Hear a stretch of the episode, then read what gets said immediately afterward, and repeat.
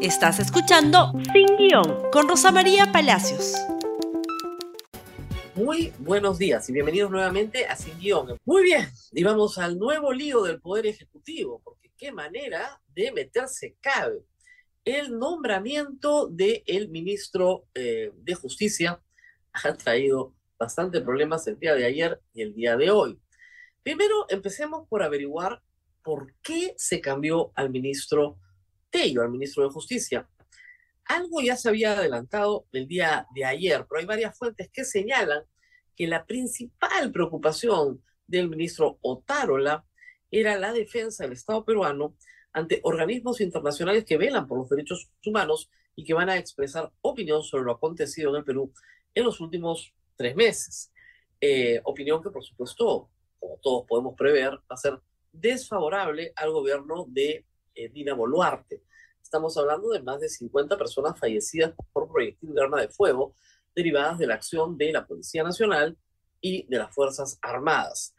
El eh, doctor Tello tenía una posición proclive a la defensa de los derechos humanos y había iniciado un proceso para reparar a los deudos de las víctimas de estos acontecimientos.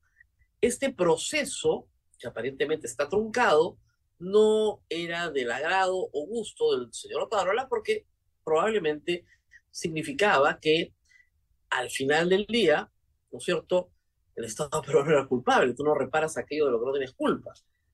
En fin, desavenencias, desavenencias también en el tema de la presentación del ministro en la conferencia de prensa por el caso Ramírez, y desavenencias porque fue el ministro Tello el que tuvo que defender ante el Congreso el proyecto de adelanto de elecciones para el 2023. No la señora, no el señor Otárola, que era ya en ese entonces primer ministro. Algunas cosas eh, salieron en esta portada ayer de eh, La República. ¿Por qué el gobierno lo retiró? ¿Y qué tendrían que ver Alberto Otárola, por supuesto, y Joaquín Ramírez? Pero ayer, ya conocida la información que divulgó Epicentro y otros medios sobre las llamadas telefónicas de Daniel Maurate con el cogollo, ¿no es cierto?, de los cuellos blancos, Edmir Oviedo, Antonito Camayo y el mismísimo César Inostroza, pues la prensa le preguntó al señor Otárola sobre este aspecto, que es bastante grave. Y esto fue lo que contestó, por favor caso son 188 comunicaciones entrantes y salientes entre el actual ministro de Justicia con los investigados por el caso Cuyos Blancos. No se ha visto eso en todo Anoche he hablado con el ministro de Justicia y se le ha pedido una información al respecto y estoy seguro que la proporcionará. En todo caso son 188 comunicaciones entrantes y salientes entre el actual ministro de Justicia con los investigados por el caso Cuyos Blancos. No se ha visto eso en todo Anoche he hablado con el ministro de Justicia y se le ha pedido una información al respecto y estoy seguro que la proporcionará. Anoche con el ministro de Justicia, lo dijo ayer. El día que juramentó en la noche, habla con él y dice, oye, ¿no me contaste que tú hablabas? Un momentito. La obligación de PCM es establecer cuáles son los antecedentes de cada una de las personas que son convocadas al Consejo de Ministros. El señor Otárola, él propone, es lo que dice la Constitución, y acuerda con el presidente de la República ¿no es cierto?, quién va a ser ministro. Si él propone, lo mínimo que hace cualquier persona que propone un nombre es averiguar los antecedentes de esa persona. Entonces, lo que nos está diciendo Alberto Tarola ayer es que él no tenía la más remota idea de que el señor Daniel Marulate tenía esta relación tan directa, tan cercana, con todos los procesados de los cuellos blancos del puerto. No tenía idea. Eso que nos ha dicho no tienen Google, no se dedican un poquito, ¿no? No hay unos motores de búsqueda, fiscalía, poder judicial, algunos antecedentes profesionales. Lo que sabemos es que Morate fue ministro de Estado durante el gobierno de Toledo, fue ministro de Trabajo, en el mismo gabinete que Otárola, que también tuvo una muy cercana relación en esa época con el hermano de Dina Boluarte. Pero también tiene un ramillete de a ver, patrocinados, llaman poderosamente la atención. La defensa jurídica es libre ¿ah? y toda persona merece tener una defensa jurídica, no importa el delito que haya cometido. Pero un abogado tiene el derecho a escoger a sus clientes también. el señor Marbate dice que no fue abogado de César Álvarez, pero los documentos dicen otra cosa. Dice que fue su estudio el que patrocinó a César Álvarez, el ex gobernador de Ancash, que está preso por corrupción y asesinato y que constituye el primer sentenciado y hasta el momento único sentenciado en un juicio oral por el caso Odebrecht. Porque se le siguió en Ancash un proceso en el cual, en efecto, terminó siendo condenado y el que participó, incluso baratando su testimonio en el juicio oral. El único caso no está dentro del equipo especial que se ha logrado ya una condena. Dice Maurate que él no era el abogado de César Álvarez, era su socio. Pero tiene varios, tiene varios. Ha estado metido en procesos bastante complicados, la verdad. La noticia esta mañana es que no está habilitado para ser eh, abogado. Eso se arregla muy fácilmente porque pagas tus cuotas al colegio de abogados e inmediatamente estás habilitado. No es que tenga una inhabilitación. O sea, no es que se le haya quitado el derecho a litigar. Tiene que pagar la cuota y está habilitado de inmediato. Pero ¿qué más sabemos? Lo siguiente, por favor. Lo siguiente que importa. Si me ayudan con lo siguiente desde el switcher, les agradecería muchísimo. Muy bien. Daniel Maurate, Héctor Valer asegura que el Congreso promoverá la censura del ministro de Justicia. ¿Por qué dice esto Valer? Vamos a escuchar lo que dijo el señor Maurate cuando le han pedido explicaciones ayer en el Ministerio de Justicia. Escuchemos. Bueno, en primer lugar, yo este, tengo eh, eh, amistad con el señor Oviedo. Lo conocí cuando yo era ministro de Trabajo. Eh, trabajamos juntos una gran campaña para erradicar el trabajo infantil. El señor Oviedo puso a disposición de toda la selección peruana para comprometerse una enorme campaña. Ah, y en esa circunstancia lo conocí y en esa circunstancia nos comunicamos eh, muchas veces, nos reunimos también, pero dudo mucho de que sean 188 llamadas, porque sí, seguro, seguro, pero es que eso significa que estaría este, hablando casi eh, medio año seguido, ¿no? Pero bueno, en fin, listo, eso, eso es el tema. ¿Pero hablaba también con el doctor Inostroza? Con el doctor Inostroza practicamos el, eh, deporte del, fútbol también con el señor Chang y con el señor Camayo. De manera que con ellos tengo esa, esa vinculación. solo eso, solo eso. Vinculación porque practicamos el mismo, mismo deporte, que es el fútbol. Y nada más, ninguna otra vinculación. ¿En serio? O sea, sus amigos de la pichanga, ¿ya? 188 veces con todos, pero treinta y tantas veces con Inostroza. Nostroza es, era, en esa época, hoy es un prófugo de la justicia, que el Ministerio de Justicia tiene que aplicarse en encontrar y traer al Perú, por si acaso. Ahora su compañero de Pichanga, este, era en ese momento un magistrado de la Corte Suprema. Y él era un abogado litigante. 30 veces para organizar la Pichanga. Parece un poquito exagerado, ¿no? Claro, es en el tiempo, efectivamente, pero... Y con el señor que organiza una campaña por los niños para abolir el trabajo infantil, campaña gigantesca, yo, yo no la recuerdo, pero puedo ser muy olvidadiza, pero de todas maneras, como él mismo se sorprende, 188 veces, claro, porque no hablaba solo con él, sino también con Camayo y con Chan, para organizar la Pichán. Miren, conozco gente que juega fulbito todos los sábados y estoy absolutamente segura que no tiene 188 más 30 más de 200 llamadas en un lapso de, creo que son tres años, para organizar la pichanga del sábado. Normalmente haces un grupo de WhatsApp y de ya a las 10 ahí nos encontramos. Es bastante extraño que tenga que hablar con tanta gente para jugar un partido de fulbito o para ver un partido de fulbito. La verdad, no tiene ni pies ni cabeza. No se sabe qué conversaron, ojo. La DIVIAC sacó este reporte histórico de llamadas de los personajes que estaba investigando.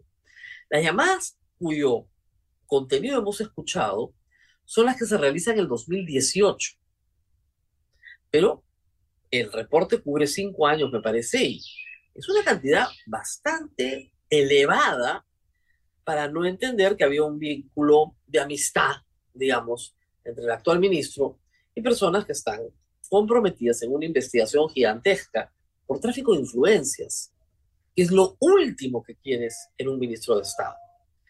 Y hay que decir, además, que tres de los cuatro ministros que han juramentado el día domingo han señalado en sus declaraciones juradas que tienen procesos judiciales pendientes de detalle. Entonces, claro, si no me das el detalle, difícil que yo pueda evaluarte. Y esa evaluación tiene que ser, reitero, previa, previa a la juramentación. Así lo informó también ayer la República. Nuevos ministros de Boluarte declaran haber sido investigados, pero invitan detallar procesos en la declaración jurada.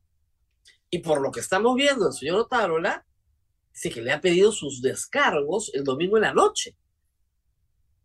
Entonces, no solamente pendiente de dar detalles, sino que no le dieron ningún detalle en la reunión. Yo como que creo que lo primero que hay que contestar es eso. Hay que decir, sí señor, tengo estos procesos penales, estas investigaciones. De repente al gobierno no le conviene mi presencia.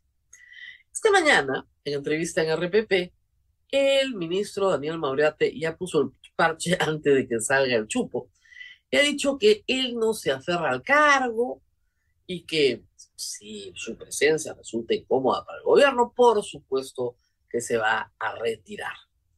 La pregunta es si van a esperar la censura del gabinete, perdón, del señor Maurate, al gabinete no lo censuran nunca en este Congreso, porque quieren quedarse, o o simplemente se va a quedar ahí como tantas cosas.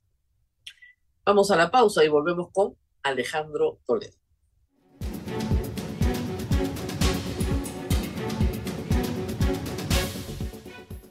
Muy bien, y se han sabido nuevas cosas sobre la extradición de Alejandro Toledo. La primera, que yo adelantaba ayer, es por qué la policía peruana no fue a recogerlo. Pues parece que en Estados Unidos estaban hartos de Alejandro Toledo y de todos los recursos que interponía, de todos sus trucos. Y el juez entregó a Alejandro Toledo a los alguaciles, a los marshals, y les dijo, lo llevan al Perú lo más rápido que puedan. Es que en Estados Unidos abusar de la justicia es algo que se penaliza. Y todas estas interposiciones de recursos, que a Toledo le han costado una buena fortunita, porque tenido que defenderse, que no la quiso asumir cuando decía que era pobre y necesitaba un abogado de oficio. Muy bien. Este, todas esas articulaciones terminan teniendo sanciones por parte de los jueces a los abogados que las interponen. El juez Thomas Hickson estaba harto, él había tomado una decisión hacía semanas. Y le interponían una acción, y otra acción, y otra acción, hasta que por favor se lo llevan. Mientras que en el Perú se discutía Debe ir el fiscal Vela a recogerlo, decía José Domingo Pérez el viernes. O se discutía quién compraba los pasajes, si el Ministerio de Justicia, si el Ministerio Interior, si la Cancillería, si el cónsul, ya lo treparon un avión y lo trajeron. Esto hay que decirlo, destaca la eficiencia del Departamento de Estado de los Estados Unidos, pero también da cuenta de la incompetencia, ¿no es cierto?, de la Administración de Justicia peruana y de las autoridades políticas peruanas que tendría que haber dispuesto que la Policía Nacional esté ahí presente, por favor. Esto, hay que decirlo además, no ha sido barato para el Estado peruano. En esta nota, la Procuradora Anticorrupción da cuenta, la nota por favor, da cuenta de eh, cuánto costó. Eh, el Estado peruano ha contratado un estudio de abogados de primer nivel en Washington, uno de los mejores que hay, eh, para hacer un paquete de extradiciones, el estudio Foley Hunt. Eh, en realidad se ha gastado hasta el momento 1.200.000 dólares, pero se calcula que se puede gastar, gastar un poco más porque faltan dos extradiciones más del paquete contratado, la extradición de Gustavo Salazar y la contratación de uno de los miembros de la Comisión de Proinversión que adjudica la línea 1 del metro pero para que ustedes tengan una idea, eso es lo que cuesta. no es una cifra descabellada. Esto es lo que cuesta un proceso penal en los Estados Unidos. Tienes que contratar un buen estudio de abogados, consigue el resultado y finalmente se le paga, por supuesto. Y piensen ustedes lo que ha gastado Alejandro Toledo para defenderse él, más las fianzas que ha tenido que interponer, etcétera. O sea, no es una persona que ha estado sin recursos en los Estados Unidos y mucho menos gravemente enfermo como alega su defensa ahora.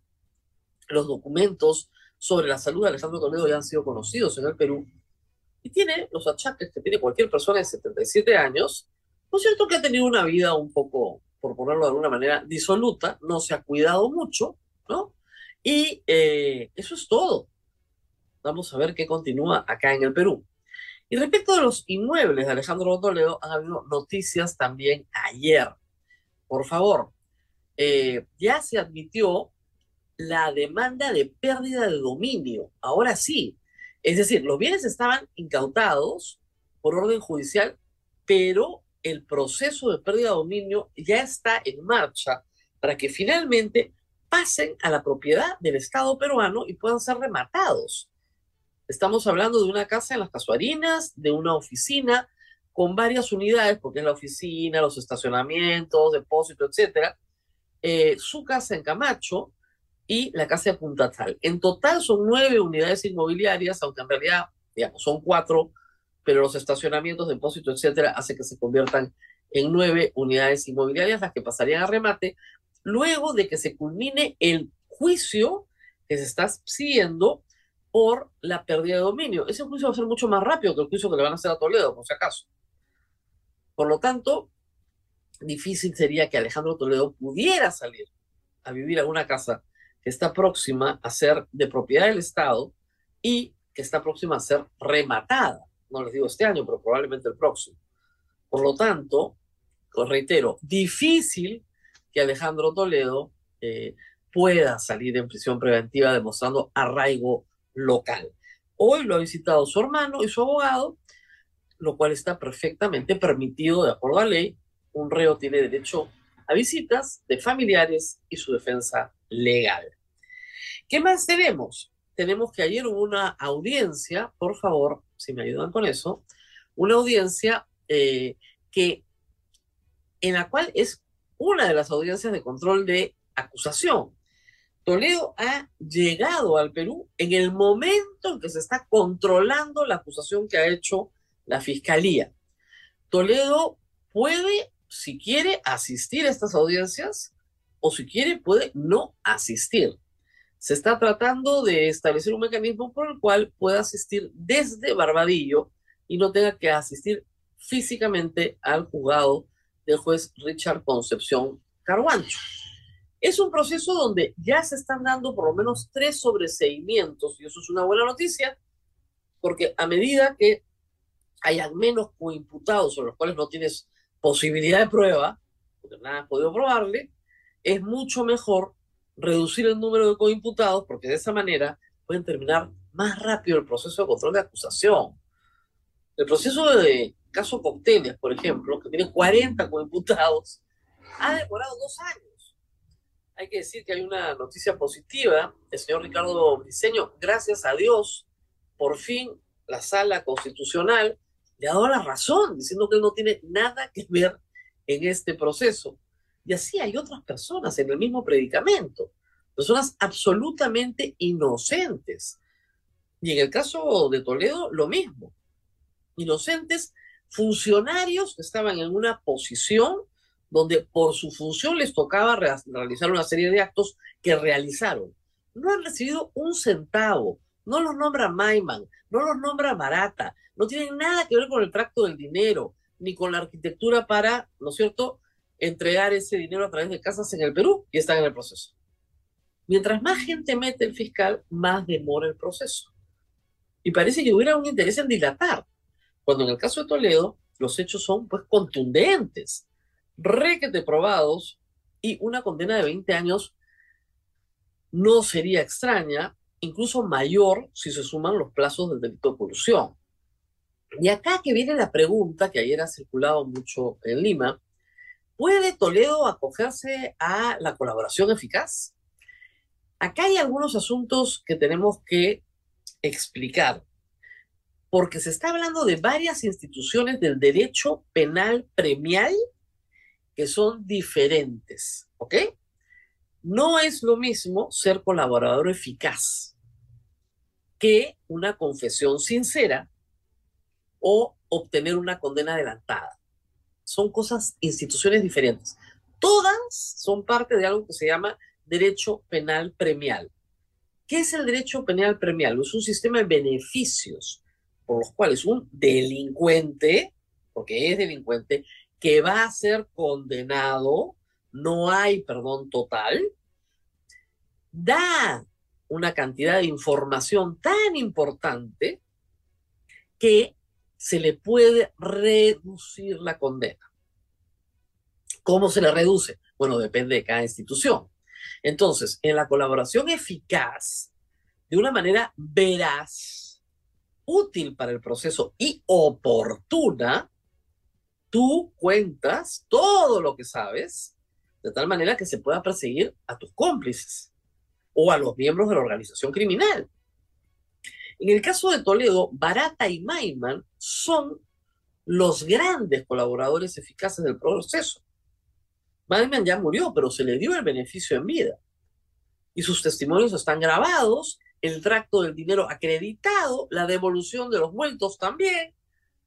Y Barata da la salida de los dineros y también da toda la información de las llamadas telefónicas, los momentos, etcétera, etcétera, los detalles.